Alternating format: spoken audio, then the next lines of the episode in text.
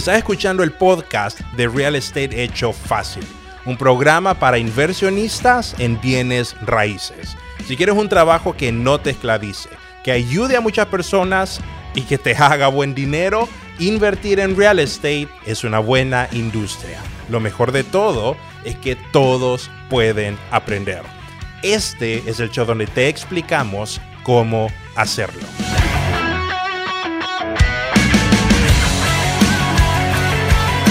Hola amigos, bienvenidos a otro episodio de Real Estate Hecho Fácil con uh, Marlon, nos está acompañando hoy y tenemos a un invitado muy especial. ¿Por qué no nos introducís a nuestro invitado de hoy? Claro que sí, eh, bienvenido, gracias Samuel.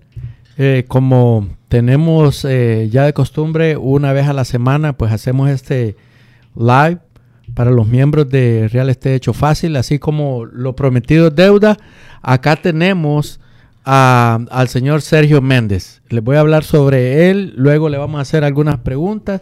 Bienvenido Sergio, muchas gracias por haber recibido mi llamada y haber dicho sí al pedido que te hicimos de, que nos acompañara acá en, en este live. Eh, creo que tenemos como 18 años de conocernos, ¿verdad? Así es. Sí, y eh, les voy a, a- a decir que él ha sido uno de, de mis mejores amigos. Eh, me ha dado la oportunidad en alguno de sus negocios de, de estar con él. Eh, es una persona eh, que hemos hecho algunos negocios, no en- solamente en bienes raíces, sino que en, en otras áreas. Hemos aprendido, es una persona enfocada, es alguien a quien yo admiro por todo lo que hace eh, y eh, es, es- alguien de, que uno puede aprender mucho en esta industria. Así que eh, nos sentimos muy, muy honrados de tenerlo acá como invitado en este live y quiero pues decirle a la gente que, que personas como Sergio Méndez en la industria hacen la gran diferencia para lo que es la comunidad hispana. Así que bienvenido Sergio, gracias por, la, por haber aceptado la invitación. Gracias, eh, Samuel. Gracias, Marlon. Gracias. Gracias por invitarme. Sí. Eh, espero que la información que eh, expliquemos hoy día o compartamos hoy día eh, sea de ayuda para cada uno. Así es. Perfecto. Hoy vamos a estar hablando acerca de cómo construir, básicamente cómo construir un negocio exitoso de casas de renta.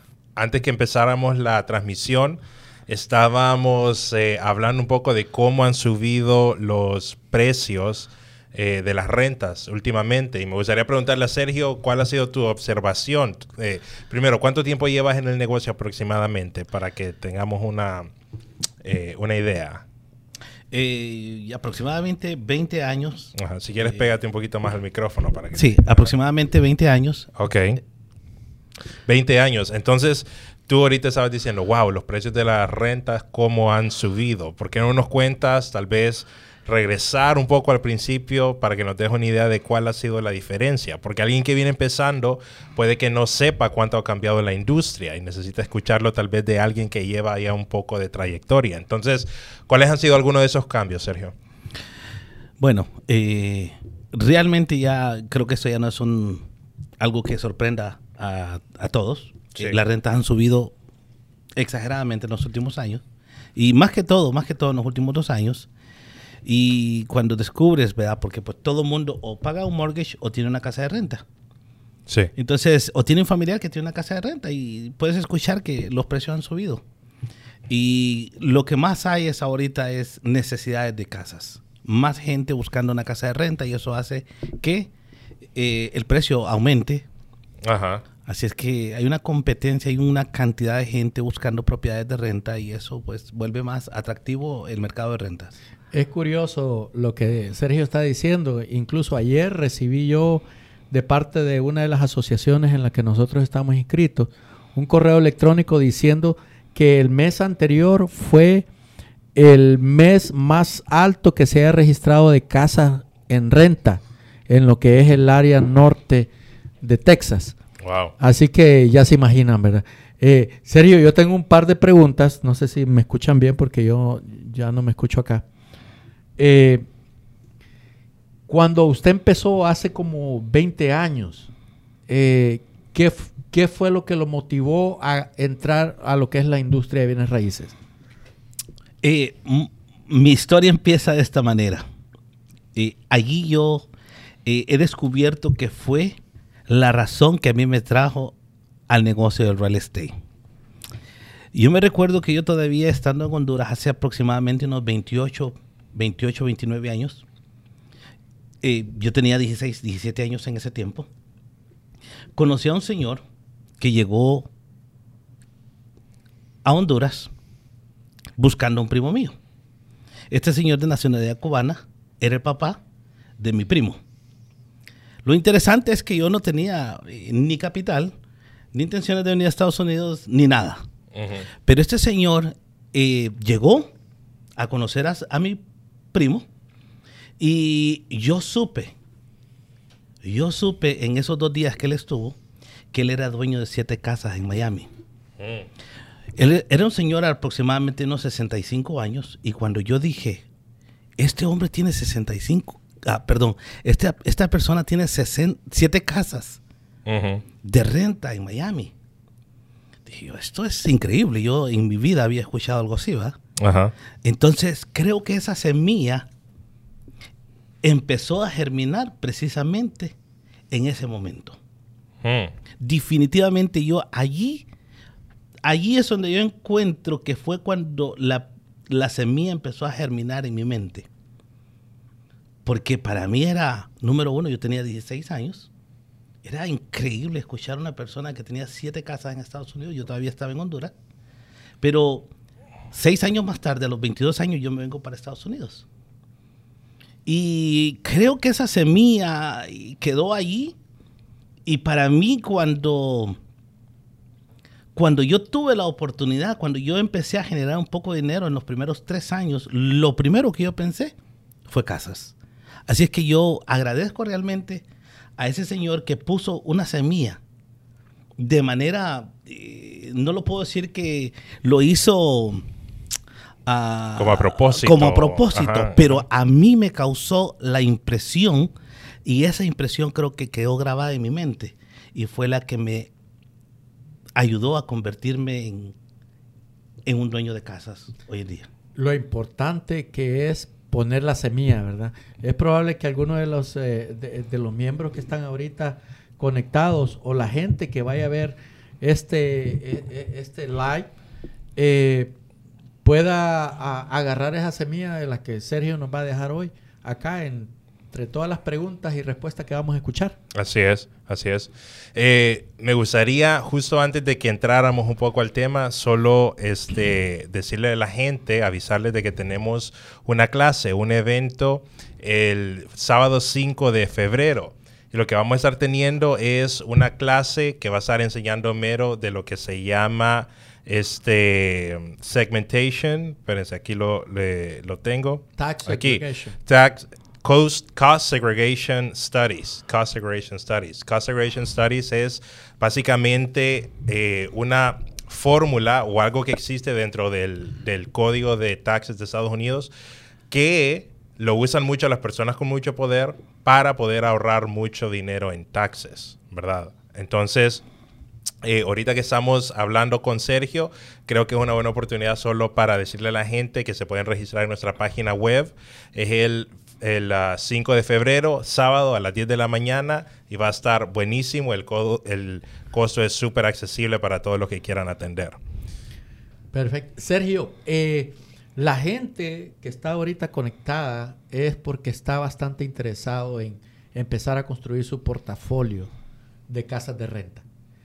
Eh, ¿Cuáles son las tres eh, características importantes que, que usted mira para poder decir esta es una buena propiedad para yo poderla eh, dejar como casa de renta? Porque sabemos que usted hace eh, new construction, que usted hace fix and flip, o, o- o, eh, que ya no lo practica mucho porque se ha dedicado más a construir casas nuevas y a poder a- adquirir casas de renta. Pero ¿cuáles son los tres puntos claves los cuales Sergio tiene ahí? Dice, estos, estas tres características tienen que cumplirse para yo poderme quedar con esta casa. Para mí, después de 80 casas, ya realmente ya no existe una característica. Porque he descubierto que la manera de generar fortuna definitivamente es teniendo casas de renta. Pero al principio yo eh, buscaba casas eh, de entre los 50, 100 mil dólares. Ahora sabemos de que encontrar casas de entre 50 y 100 mil dólares es muy difícil. Pero eh, esa era una de las características que yo utilizaba. Ahora yo estoy expandiendo un poco más mi mente. Ahora estoy construyendo casas para renta, cosa que antes yo no lo hacía. Entonces, pero vamos a hablar para las personas que están iniciando, para las personas que quieren iniciar. Eh, yo lo único que les puedo recomendar ahorita es que busquen hacia afuera. Otras ciudades. Otras ciudades afuera. Si tú eh, tienes poco capital o pocos recursos, eh, credificios o estás empezando, eh, no te puedo casi recomendar que te quedes en el área de Dallas porque los precios han aumentado en las casas exageradamente, al menos que tengas la suerte de encontrarte con una buena propiedad que te pueda dar la tranquilidad de quedarte con ella para renta. Pero ahora yo lo que veo es cualquier oportunidad es buena para renta. Número uno, por el aumento de los precios de las rentas.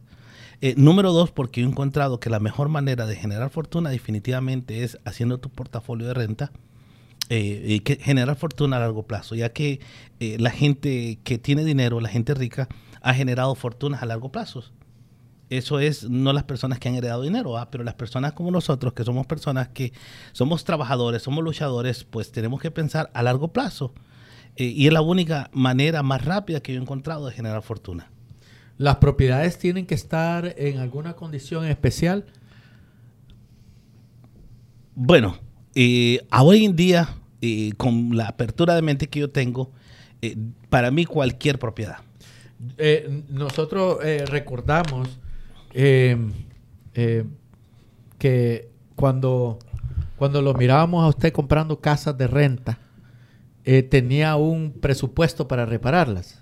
Incluso eh, hemos hecho, eh, hemos creado un producto que se llama el Sergito Plan. ¿verdad? El plan de Sergito, sí, entre los que nos reunimos y hacemos lo que, lo que usted hace cuando hacemos fix and flip o cuando hacemos... Y, y el Sergito Plan, me acuerdo yo porque usted dijo que no gastaba más de 5 mil dólares en una casa de renta. Ahora sabemos que está construyendo casas nuevas para dejarlas de renta, pero para aquellos que quieren empezar con una o con dos propiedades, ¿la condición de la casa es bien importante? Eh, sigo el plan. El plan de eh, poner una casa a la renta con lo menos posible para mí sigue siendo eh, el plan ideal. hoy en día, incluso, incluso, procuro, procuro tener un pintor eh, que me cobre 500 dólares para pintar una casa por fuera, eh, lo cual es bastante barato. Eh, pinto de un solo color la casa por dentro. Cielos y paredes. Cielos y paredes. no cambio, no reemplazo todo aquello que todavía esté funcionando. funcionando. Yo creo que los gabinetes, por ejemplo, la cocina y los baños que hacían hace 40 años, si están en buenas condiciones, yo no los toco. reemplazamos solamente lo que sea necesario y, por ejemplo, la última casa que yo puse de renta, eh, me gasté aproximadamente 6 mil dólares. Con eso hice pintura interior, pintura exterior, eh, carpeta, piso, eh, cortinas, luces. Y hasta yo me sorprendí realmente con la cantidad con la que pude poner esa casa lista para renta.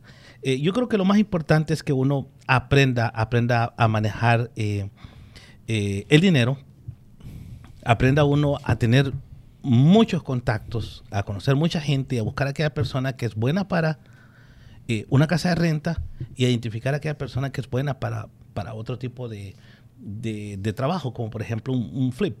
Eh, no es lo mismo el que te va a hacer un trabajo para renta que el que te va a hacer un trabajo para flip. Así es que siempre tienes que tener, eh, yo siempre veo a esas personas que, que trabajan pintando apartamentos. Por ejemplo, una persona que pinta apartamentos, porque un tiempo fui pintor de apartamentos eh, esas personas están acostumbrados a ganar bien poco por pintar un apartamento. Muy poco. 100 dólares, 150 dólares. Pero les daban volumen, me imagino. les daban Exactamente. cinco seis Sí, pero si yo le pago a una persona como esa, con mucha experiencia, le pago mil dólares por pintarme una casa, eh, para él es mucho que mejor que ir a pintar dos, tres apartamentos, que es más o menos el mismo tiempo. Entonces siempre estoy jugando, identificando eh, personas que hagan eh, trabajo eh, y que sé más o menos cuánto gana. Ahora, si yo me voy a buscar una persona que pinte en Highland Park, definitivamente ese no me, no me- no me sirve para nada. Yo tengo que buscar una persona que esté eh, eh, en los trabajos eh, en donde se paga bien barato, que sabe hacer producción porque es rápido, eh, sabe producir y te pinta una casa de esas en, en un día. Entonces para él es preferible ganarse mil dólares en un solo lugar que tal vez 300 dólares en el mismo mi- día para pintar tres apartamentos. Entonces, identificando gente. Yo creo que eso es muy importante cuando Sí. te identificas. Eh, Sergito, nosotros eh, enseñamos y cuando compramos enseña- eh, cuando compramos casas también lo aplicamos eh, comprar casas en descuento para que sean de inversión, ¿verdad? Entonces enseñamos una regla del 70%, dependiendo del mercado podemos subir hasta 80, hasta 85%. Eh, tú ¿Tienes algún, tú estás hablando acerca de que comprar en algunas áreas metropolitanas está un poco caro, pero tú andas, ¿cuál es tu proceso a la hora de comprar casa? O sea, ¿cuándo comprarías una casa en una área metropolitana en este punto? Si te la compras al 70%, la agarras para renta, tienes un porcentaje o simplemente va a ser un dolor de cabeza porque la renta va a ser más alta, entonces vas a tener que lidiar un poco más con evictions y cosas así. Y desde el punto de vista para los que nos están escuchando, porque ya escuchamos de que no tiene ningún criterio hoy en día, Sí. pero para darle consejo a aquellos que nos están escuchando. Eh, una de las cosas, eh, tengo creo que unos dos años de no comprar una casa en Dallas. Eh, me he desconectado de, de- de los, de los precios, me he desconectado bastante de, de- del criterio de las casas aquí en Dallas. Pero voy a poner un ejemplo. Las últimas dos casas que yo compré hace dos días, una costaba 47 mil dólares en las taxas, la otra costaba 55 mil dólares en las taxas. Si yo me pongo a buscar pagar el 70%, pues no hacía sentido con el precio que quería el dueño. Pero el dueño quería 80 mil dólares por cada casa. Entonces yo me puse a pensar, bueno, pero si cuesta una 47 mil y la otra cuesta 55 mil y él quiere 80, ¿las compro o no las compro? Entonces, ¿qué es lo que hice yo? Hacer números. Número uno, eran casas de ladrillo, casas de tres recámaras, baño y medio. Y número dos, me puse a hacer números con respecto al precio de la renta y al precio después de refinanciarlas. Y me di cuenta que yo podría estar ganando entre alrededor de 400 a 500 dólares por casa. Entonces, ¿qué hacía? Miraba lo que decía el Central Appraisal, miraba lo, lo que, me decía, lo que pedía el señor. O miraba los 500, 600 A dólares largo o plazo. 400 dólares mensualmente por cada casa. ¿Cuál, es, ¿Cuál era, a qué le iba yo a dar más énfasis en ese momento?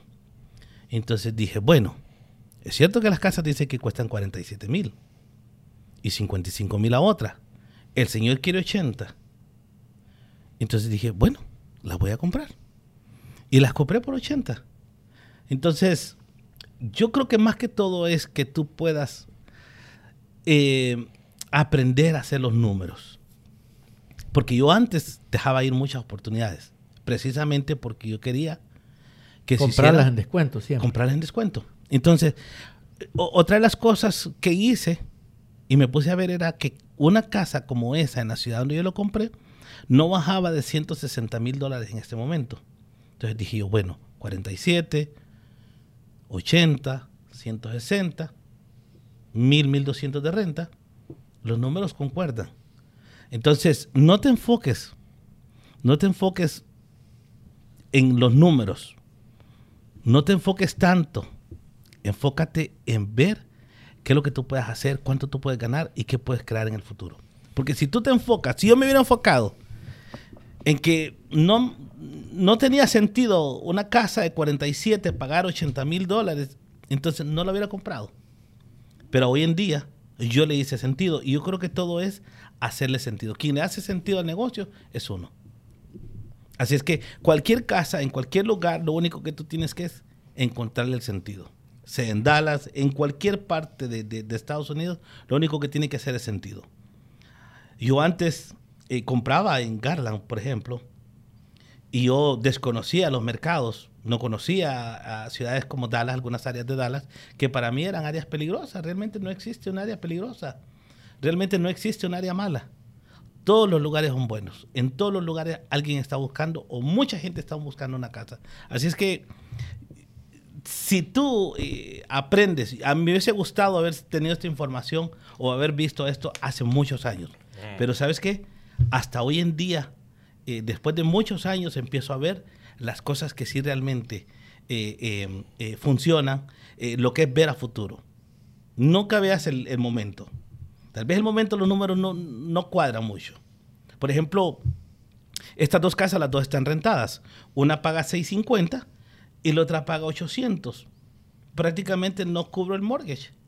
Pero entonces yo tengo que hacer un plan de cómo o aumentarles a mil dólares a cada uno o darles un tiempo, volverla a pintar, volverla a poner lis- lista y poderla rentar por mil, mil doscientos. Así es que todo es una cuestión de, de- de números, de que tú puedas sentarte, identificar y darle vuelta para un lado y para otro. Lo otro es eh, que te presten el dinero. Ahí es donde iba ahí yo, la tercera pregunta. Eh, en cuan- ¿qué, qué es lo que le puede recomendar a, a los que nos están viendo ahorita en cuanto al financiamiento? Recuerde, usted ya tiene eh, 80 plus, o- och- más de 80 casas de renta, pero tuvo que haber empezado con la primera, ¿verdad? Hubo sacrificio, las conexiones que tuvo que hacer para poder financiar esa propiedad. Eh, ¿Qué es lo que puede aconsejar a, a los que nos están escuchando en cuanto al financiamiento? ¿Cómo financiar esas propiedades de renta? En el 2017, cuando yo empecé eh, a comprar casas de renta, eh, era, era, no era lógico para las demás personas cuando yo pagaba un 14% de interés anual. Eh, era muy alto para todos, pero siempre yo miraba los números. ¿Qué fue lo que sucedió? Que dos años más tarde, un año más tarde, tuve la oportunidad de poderlas refinanciar y ponerlas a un interés mucho más bajo. Entonces, eh, yo te recomendaría que si estás en este negocio, que estés dispuesto, estés dispuesto a perder un poco al principio. Cuando te digo perder, no es tanto perder eh, eh, dinero, sino que perder el miedo y, agarrar la oportunidad, porque yo compré alrededor de unas 20 casas a un interés de un 14%. Era difícil, era ilógico, para la mayor parte de las personas era, era ilógico. Pero ¿qué pasó? Estas casas yo estaba pagando en ese momento alrededor de 60 y 70 mil dólares. Ahora, ¿qué pasó cuatro o cinco años más tarde? Estas casas andan alrededor de entre 200 hasta 280 mil dólares. ¿Qué hubiera pasado si yo, por haber pensado en ese 14%, no las hubiera comprado?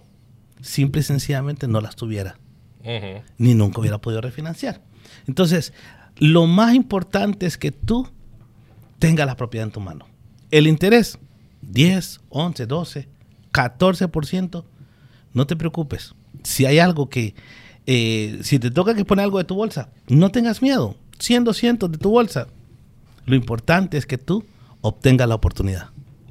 Sí, y alguien que viene empezando puede decir, ok, yo quiero llegar, ¿verdad? A niveles de ser un landlord, ¿verdad? Tener casas de renta, eh, pero no sé dónde empezar porque no tengo mucho dinero. Estaba en tu posición hace, ¿verdad? Eh, eh, 20 años. Entonces, eh, ¿cómo, ¿cómo le entro al real estate? ¿Le entro al real estate por wholesaling? ¿Le entro de un solo a casas de renta? Eh, trato de hacer unos fix, fix and flips o cómo puede ser esa entrada para, para ser un, alguien exitoso en casas de, de renta. Ahora, desde mi punto de vista, de- desde este día, yo te puedo decir quédate con todo lo que, lo que agarres. pero si nos vamos, eh, es, tal vez seis años o diez años atrás, pues yo también hacía lo mismo. Yo agarraba una casa, eh, la remodelaba y la vendía. Eh, yo compraba una casa o agarraba una casa y se la vendía a alguien más por un, por un par de miles de dólares. Ahora para mí es todo lo que llega a mis manos procuro quedarme. Entonces, todo va a depender realmente de cómo tú estás viendo tu negocio. Porque si me toca que enseñarte o me toca que asegurarte eh, por el buen camino, decirte esto es lo que te conviene, te conviene quedarte con ellas. ¿Por qué? Porque después te arrepientes de todo lo que te has deshecho. así de simple. Tú nunca te vas a arrepentir de aquello que tú has ganado, siempre te vas a arrepentir de aquello que has perdido. Entonces, eh, cuando una casa se va, simple y sencillamente ya nunca más vuelve a ser tuya. Entonces, esa oportunidad ya pasó y después te quedas lamentando, no lo hubiera hecho, no lo hubiera vendido por 3 mil dólares, por 5 mil dólares. Eh, definitivamente eso no cuenta, ese no es dinero para uno deshacerse de una casa. Así es que eh, para mí, definitivamente eh, mi consejo es todo lo que obtengas, quédate con ellos. Las cosas cuando se empiezan a construir no necesariamente tienen que ser color de rosa. Siempre tiene que haber un sacrificio. Un sacrificio en el aspecto económico, en el sacrificio de tiempo. cuéntele a la gente cuál ha sido el sacrificio que, eh, que uno de los sacrificios que usted ha hecho para poder construir 80, un portafolio con, con 80 propiedades de renta? Número uno, a mí, para mí el sacrificio siempre ha sido fácil. Difícil de, entenderlo, pero es fácil para mí. ¿Por qué te digo que ha sido fácil? Porque realmente la historia, desde niño, eh, fue construida de, en sacrificio. Ahora, yo siempre le digo a una persona, si tú ya tienes entre 25 y 30 años y nunca, nunca, nunca te has sacrificado en esta vida, déjame decirte que has perdido 30 años de tu vida. Si estás en el propósito de construir algo. ¿Por qué? Porque todo lo que tú construyas o todo lo que tú logres tiene que llevar un precio, tiene que llegar, tiene que llevar un sacrificio, tiene que llevar un proceso. Entonces, para mí fue bien simple. Yo soy una persona que desde los ocho años eh, supe lo que era sacrificio, lo cual cuando llegué a Estados Unidos, sacrificarme para mí fue una manera eh, eh, fácil porque ahora sí estaba sacrificándome, porque estaba, o, o, estaba mi sacrificio y si valía la pena. Entonces, por eso nunca lo he sentido que yo me he sacrificado. Ahora, yo escucho personas que ya por, un paso más que den, ya sienten que sacrificaron mucho.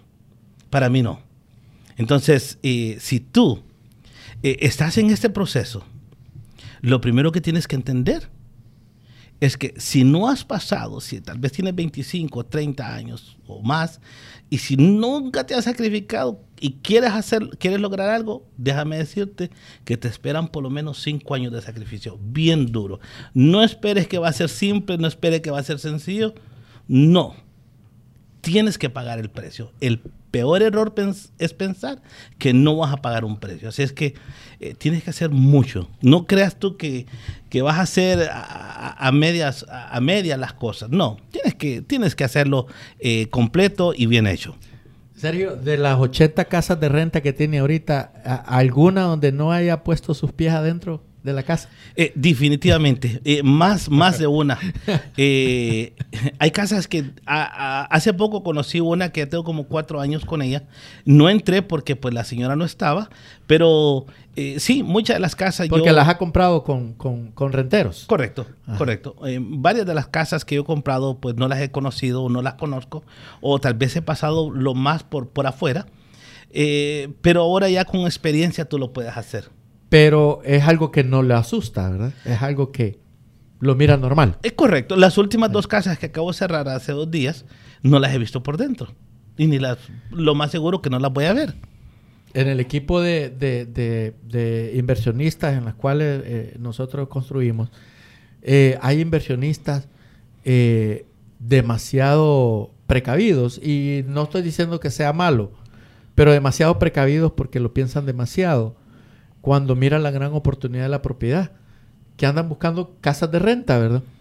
Y cuando toman la decisión, después de dos o tres días, ya la casa ya no existe.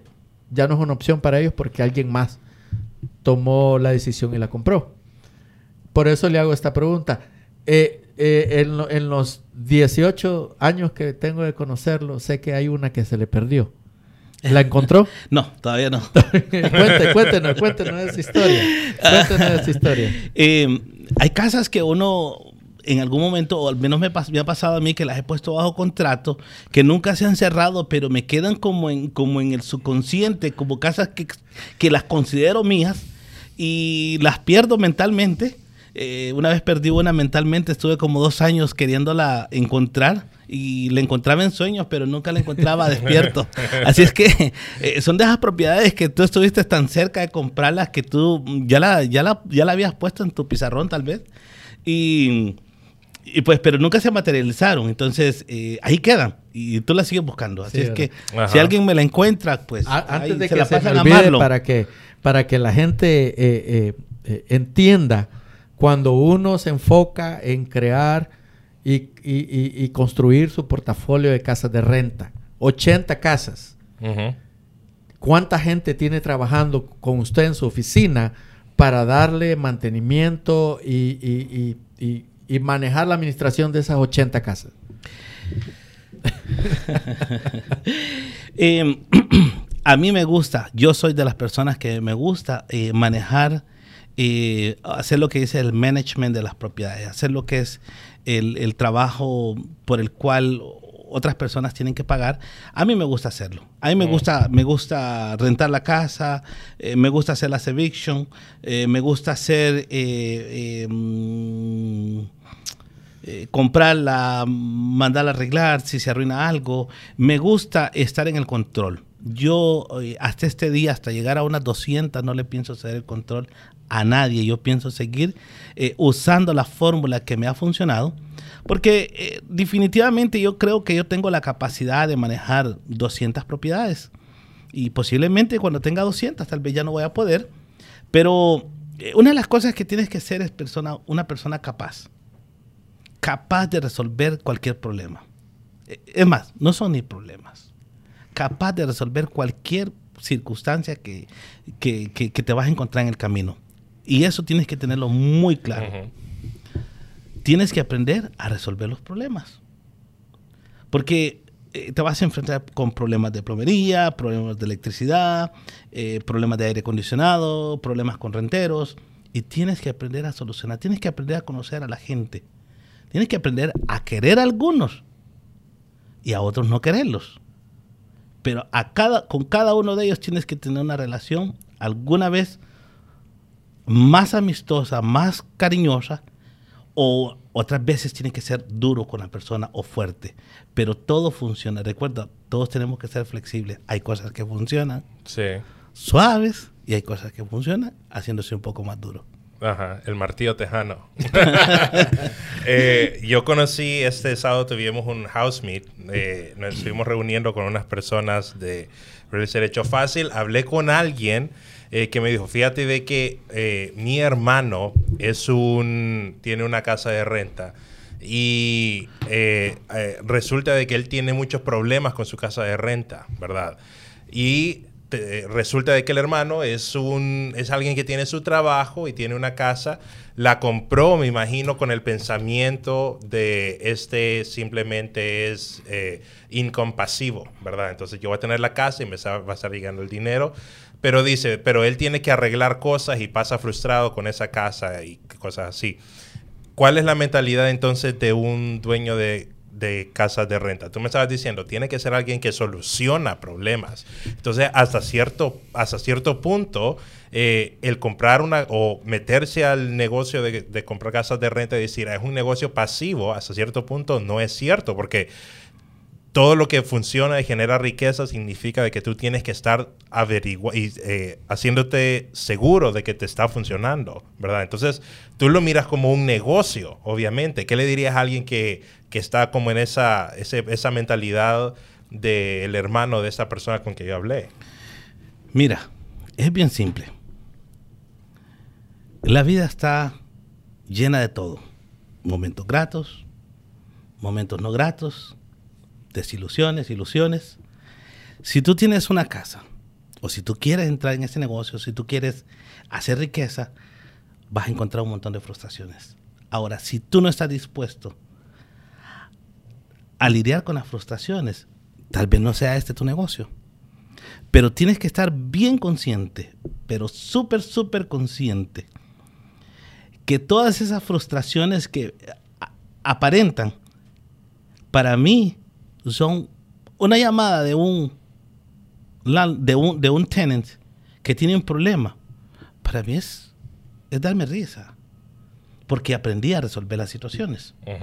Entonces, eh, si tú lo ves como una frustración, eh, cambia el chip, cámbialo, cámbialo y, ve el futuro. Ve eh, las cosas buenas que te puede generar o que te está generando esa oportunidad. No todo en esta vida es bueno. Si tú tienes un empleo, desde el domingo tienes que estar pensando el siguiente día a qué horas tienes que levantarte. ¿Qué es lo que vas a llevar?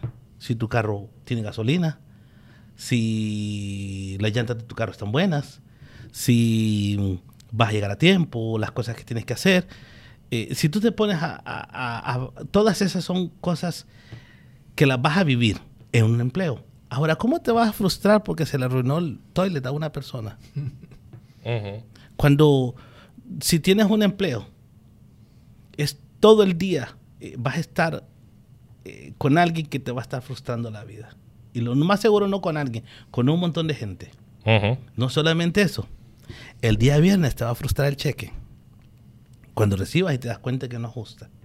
Entonces yo prefiero, yo prefiero, si le podemos llamar frustración, frustrarme por problemas de plomería grandes, por un problema de, de cualquier otro tipo, pero que los puedo solucionar y me pueden resolver no solamente el momento, sino que me pueden resolver la vida.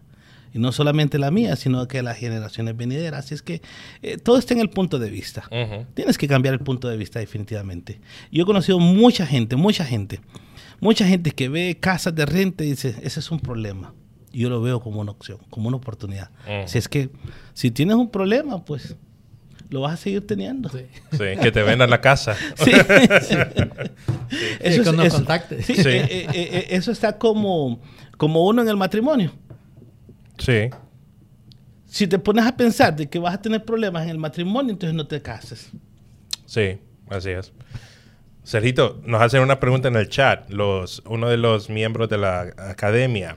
Eh, con tanto tiempo que llevas lidiando con renteros, ¿cuáles son los puntos más importantes que hay en un contrato que le ahorran dolores de cabeza? Yo creo que tú eres responsable de todo. Entonces, debes de pensar que tú eres el responsable de esa casa y de todos los problemas. No hay contrato que te disuelva eh, eh, los problemas. O la responsabilidad. O las responsabilidades. No existe un contrato. ¿Por qué? Porque un contrato es un acuerdo de entre dos personas para prestar un servicio, que en este caso sería rentar una casa, con un periodo de uno a dos años, con un pago de aproximadamente eh, mil a mil quinientos dólares, dependiendo, y ese acuerdo, tienes que saber que eh, el 99% de todo eso es tu responsabilidad. Yo creo que la responsabilidad de la persona eh, es eh, cortar la yarda. Y tampoco lo puedes hacer responsable y puedes decir, no, pues cuídeme la casa o manténgame la casa o haga esto para la casa. No, ese, ese es un... tú te tiras un volado cuando tú le rentas una casa a alguien. Hay gente muy limpia y hay gente muy sucia. Entonces, tu responsabilidad es más que todo saber elegir las personas. Allí sí tal vez te pudiera decir, aunque... Cuando están aplicando cuando están aplicando, ¿verdad? Sí, pero puesto ahí, desde el momento que entran, eh, una de las cosas que yo he aprendido en esto es esto. Cuando le rento una casa a alguien y me dice gracias, y yo le digo, no me diga gracias ahorita, dígame gracias cuando se termine el contrato ¿Por qué? Porque es bien fácil decir gracias en el inicio. Lo difícil es decirle gracias o que te digan gracias en el final. ¿Sabes por qué? Porque ahí empiezan las situaciones donde la persona tal vez no te pagó o no te está pagando, entonces tienes que hacer una eviction, em, o te dejó la casa como tú no querías, eh, o un montón de cosas. Pero entonces siempre le digo, no, dime gracias al final, ya cuando tú te estés yendo, dime gracias por haberte rentado la casa. Entonces, eh, nunca me gusta, nunca acepto un gracias en el inicio, porque en el inicio todo mundo es muy nice. Entonces, al final es que te das cuenta, pues, si la persona eh, era realmente buena o no. Qué bueno. Eh, como en todos los bailes, está la bonita del baile y que todo el mundo quiere bailar con ella, y está la fea del baile, que es la que se queda con uno al final de la fiesta. Entre las 80 casas que tiene usted, ¿cuál es la bonita del baile y cuál es la fea del baile? Eh, fíjese que eh, precisamente me acabo de deshacer de la fea. Eh, sí, siempre hay casas que empiezas a descartarlas a medida que vas va creciendo tu portafolio, empiezas a sacar aquello que tal vez ya no te gusta la distancia, tal vez ya no te gusta la casa, tal vez tienes que meterle 20 mil dólares para volverla a poner de renta. Y muchas veces de las cosas que no me gusta a mí es cuando yo tengo que meterle 20 mil dólares a una casa y no se ve a dónde los puse. Porque resulta que eh, cuando tú le arreglas eh, ciertas cosas a una casa, no, nunca ves dónde quedaron los 20 mil dólares. Entonces, por ejemplo, tenía una casa en Longview que había comprado hace unos cuatro años por 35 mil dólares. El rentero por cuatro años estuvo entre bien y medio bien y mal. Pero llegó como todo al final. Eh, se fue. Eh, creo que batallé bastante con la persona. Pero nunca le hice una eviction. Porque yo, yo sentía que era. Eh, no, era necesario. Entonces dije yo, ok, ya que se vendió, no quiero arreglarla para ponerla de renta nuevamente. Porque tiene un problema de en la fundación es una casa P&B, la madera de abajo está un poco podrida, tengo que desarmar los pisos. cuando desarmas los pisos empiezas a, empiezas a descubrir que hay más cosas malas y dije no, eh, se va. Entonces eh, la vendí por 60 mil dólares y me deshice de una casa que ya dejó de gustarme. Entonces em, ahorita me queda una, una más y yo creo que deshaciéndonos de esa eh, prácticamente nos quedamos eh, con todo diciendo, eh, ahora sí, son las, bonitas de la cuadra. sí, sí, sí. sí. hace poco también tenía la casa más fea de todas, la casa más fea. Y de hecho tuve, tuve la intención, tuve la intención de regresarse a la Lender. Era tan fea, pero tan fea que, tuve, que tuve ganas, después de tres años de estarla pagando, dije yo, yo creo que Lender sin problema me dice que sí la agarra. Pero en eso agarró fuego, se quemó, entonces eh, me la pagaron. Entonces, la fea, pues se convirtió en bonita. entonces, eh, cosas que suceden. Caso por caso. Sí, y, así te puedo decir eh, un montón de cosas, pero a veces la fea te sale bonita. Así es que me, me, suele suceder, solamente es cuestión de que tú aprendas a... Más que todo, más que todo es a a calmarte. Entre, entre las 80 casas que tienes ahorita, ¿a cuántas se le han quemado? ¿Cuántas casas han eh, eh, que usted dice, wow, otra vez? Sí, eh, esta es la segunda casa que se quema. son cosas que suceden. son casas viejas, algunas, y tienen problemas de electricidad. Y de repente es que eh, me recuerdo que la última casa me escribió a las doce y media de la noche el rentero y yo lo único que hice fue voltearlo a ver y volverme a tapar de nuevo, porque no podía hacer nada. Así es que, que no te preocupes. Llame a los bomberos. Sí, sí. Y cuando me, no, me mandó las fotos a las doce y ah. media. Entonces, lo único que hice fue volverme a, tapar de nuevo y seguir durmiendo. Así es que eh, no es un problema. Se quemó mientras, mientras las personas estén bien, no es un problema. Ahora, si hay problemas va con las personas, pues entonces levántate y ve y, y haz algo, ¿va? Aunque no puedas hacer mucho, pero, pero hazte presente. Entonces, el siguiente día eh, fui a ver la casa y pues, o lo que quedaba de la casa y no hay nada que, no hay nada que hacer. No te... Tranquilo. Sí, sí. Acá eh, tenemos uno de los miembros, eh, Lili Pérez, dice que lo conoció a usted, Sergio, en el 2012 en un negocio de café, eh, que también estuvimos en Sí. ese negocio de, de- de café en multinivel. Se aprende mucho en esas compañías. Y, y dice que, que eh, le gustaría, eh, le, le gustaría, dice, poder seguir sus pasos. Así que Lili Pérez, ella tiene una compañía de roofing con su esposo y es parte eh, de los miembros de, Real Estate Hecho Fácil. Sí. Eh, ¿Cuáles cuáles seguros si- compras tú en tus casas? Eh, yo tengo un seguro que es, eh, se puede decir un seguro eh, eh, ya en- en- para, para paquetes. Como umbrella, Eh, que le dicen. Como un umbrella, Ajá. sí. Y, mm, y bueno, eh, los seguros, cuando tienen que pagar, en este caso sea eh, tornados o sea mm, fuego, eh, el, siguiente, el siguiente año te pasan la factura. Pero bueno, eh, si algo sucede, pues tú tienes que, que, que hacer responsable o, o- o- o- o utilizar tu, tu aseguranza. Ajá. Eh, le digo porque hace unos tres años pasó un tornado muy fuerte eh, y se llevó muchos techos de unas una- unas 10 casas y me subió el seguro. Pero también tienes que aprender a, a- hacerlo, a, a volverte una persona abierta de mente. Sí. Cuando te toca ganar, gana y cuando te toca eh, perder, eh, hay, que, hay que aprender a perder también. Sí, así es. Eh, ¿Cuál es como tu, cómo se mira tu día a día o tu semana? Porque tú haces todo el trabajo y vas a cierres y compras casa y no tienes un, alguien que te haga management. Entonces, ¿cuál es tu, tu día a día? ¿Cómo se mira tu semana? Tal vez en porcentaje, como el, el 10% de la semana lo paso haciendo reparaciones. eh, agarro este tiempo para andar buscando nuevas casas o, o cómo funciona. Fíjate que la verdad es que yo veo tan fácil y tan, y tan tranquila ah, mis días, tan tranquilo mis días, que yo salgo de mi casa entre 9 y 10 de la mañana.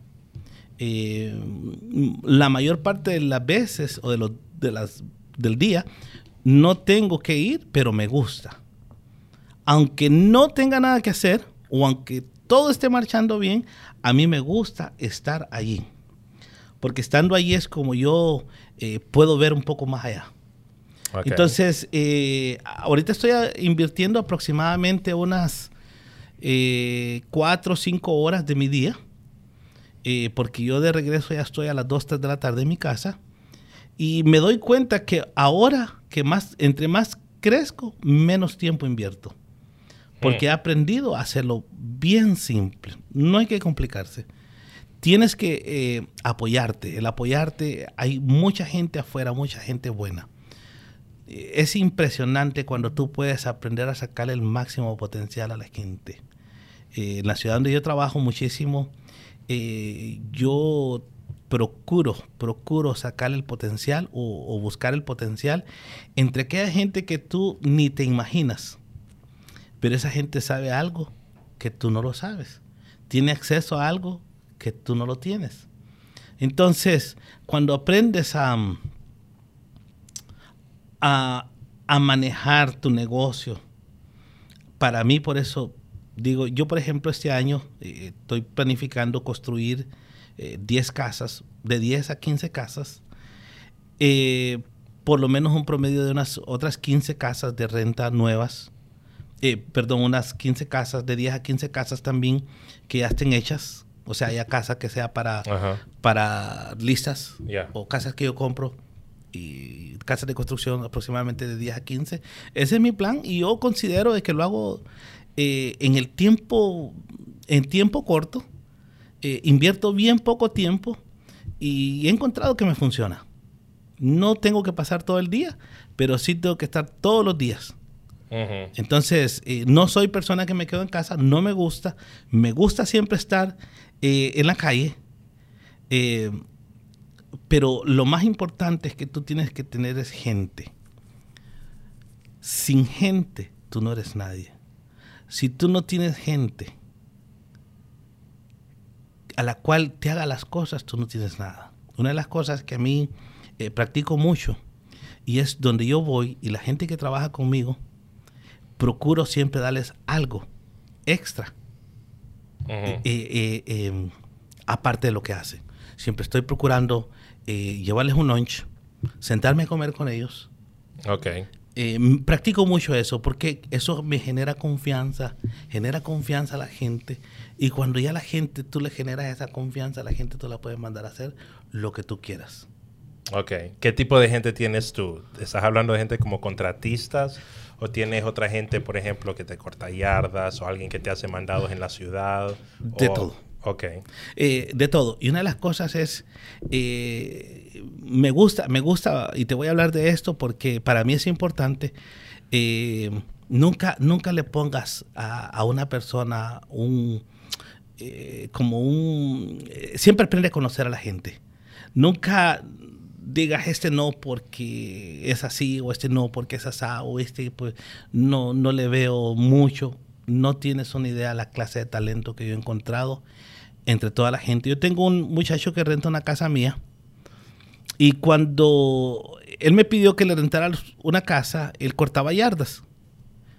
Y estaba muy mal, muy mal, muy mal económicamente. Definitivamente eh, nadie le hubiera rentado. ¿Por qué? Porque eh, lo ocupaban para hacer mandados y para cortar yarda. Y yo conocía porque yo lo estaba viendo hacía por, lo menos un mes. Pero yo dije, voy a darle la oportunidad. Si funciona, bueno. Si no, pues pierdo. Y le renté una casa. Hasta el sol de hoy está ahí conmigo. Todavía renta la casa. Y ahora he hecho que él o él después de ver lo que yo hacía, un día me dijo, yo quiero hacer lo que usted hace. En ningún momento le dije, no, pero usted, si no me paga ni la renta, eh, porque ha pasado, entonces no, todo lo contrario, le di la confianza y le dije, claro que sí, tú lo puedes hacer. Y ahora hoy en día es una de las personas que, eh, que más me está generando eh, propiedades a mí de manera automática. entonces, si es en el trabajo, es lo mismo. Muchas veces nosotros eh, ponemos eh, ciertos estándares en las personas, ¿verdad? Y si no se ve así, eh, he encontrado gente muy buena, muy, pero muy buena, que lo único que estaba esperando es que alguien confiara, que alguien creyera en ellos. Así es que si tú entras en esto o estás en esto, en cualquier cosa que tú hagas, tú tienes que aprender a creer en la gente. De lo demás, siempre va a salir gente que no, que te va a decepcionar, claro que sí, pero vas a encontrar más gente buena de lo que tú te imaginas. Qué bueno, qué bueno. Eh, Sergio, yo creo que ya vamos a, cerrar el live. Eh, usted es un gran ejemplo para la comunidad. Eh, provee su experiencia, ayuda a las personas. y eso es lo que nosotros acá en Real Estate Hecho Fácil andamos buscando el poderle proveer a aquellas personas que quieren involucrarse en la industria de bienes raíces información, apoyo, soporte. Eh, la última pregunta que yo le haría a usted es eh, una recomendación para aquel que quiera que quiera empezar a construir su portafolio. Una recomendación. Eh, que si se mete, ¿qué es lo que tiene que hacer o qué es lo que tiene que enfocarse? ¿Y cuál es la otra recomendación que le daría para que no se metan a este negocio? Ok, una de las recomendaciones que yo eh, te daría, nunca dejes de preguntar. Yo a donde vaya, a donde voy, con quien me veo, con quien me siento en los primeros cinco minutos, yo le hago una pregunta. Y la pregunta es, ¿tú conoces a alguien que tenga una casa o que tenga un lote. Mm. No importa quién se sea esa persona. Entonces, eh, eso es algo que yo te recomiendo que hagas. Pregunta. pregunta. No tengas miedo a preguntar. Número dos, otra de las preguntas que siempre hago, es una pregunta de regla, cuando yo veo personas, eh, ya un poquito, que yo sé que son un poco personas profesionales, eh, le pregunto es, ¿tú conoces personas que tienen dinero? Que quieran prestar dinero para, para, para, para, para el negocio, para real estate. que, que, que, tengan suficiente dinero y que no sepan qué hacer con él. No tenés una idea cómo hay gente que conoce gente. Sí. Entonces, yo te recomiendo que no te fallen esas preguntas, que conozcas gente y que no tengas miedo. Si alguien te ofrece, y yo siempre le digo, yo pago un, un 8, un 10% y hago esto y hago el otro. Y no importa si la gente me dice no conozco, no importa si la gente dice em, cualquier cosa. Lo importante es que tú hiciste la pregunta. Ahora, ¿por qué te digo que hagas esa pregunta? Porque tú que estás empezando vas a necesitar dos cosas. Número uno, vas a necesitar propiedades. Y número dos, vas a necesitar dinero. Entonces tienes que tener esas dos cosas. Ahora, cuando te encuentres con esa persona, eh, y te voy a dar un ejemplo, la primera persona que creyó en mí, que confió en mí para prestarme dinero, eh, tuve que ganarme, tuve que ganarme su confianza. Porque una persona que tiene, por mucho que tenga, aunque tú le estés dando un respaldo, eh, no va a confiar contigo a la primera. Entonces tienes que ganarte la confianza, crear confianza, y ya cuando te creas confianza, la gente te abre las puertas. Pregunta siempre y no tengas miedo. Si es algo que a ti te gusta, si es algo de lo que tú estás dispuesto a pagar el precio, yo te digo, ahora, si tú no estás dispuesto a pagar el precio, si tú no estás dispuesto a, caminar, eh, a manejar, eh, a lidiar, eh, a hacer eviction, a hacer todas las dificultades que tiene este negocio, pues mi recomendación es que lo pienses.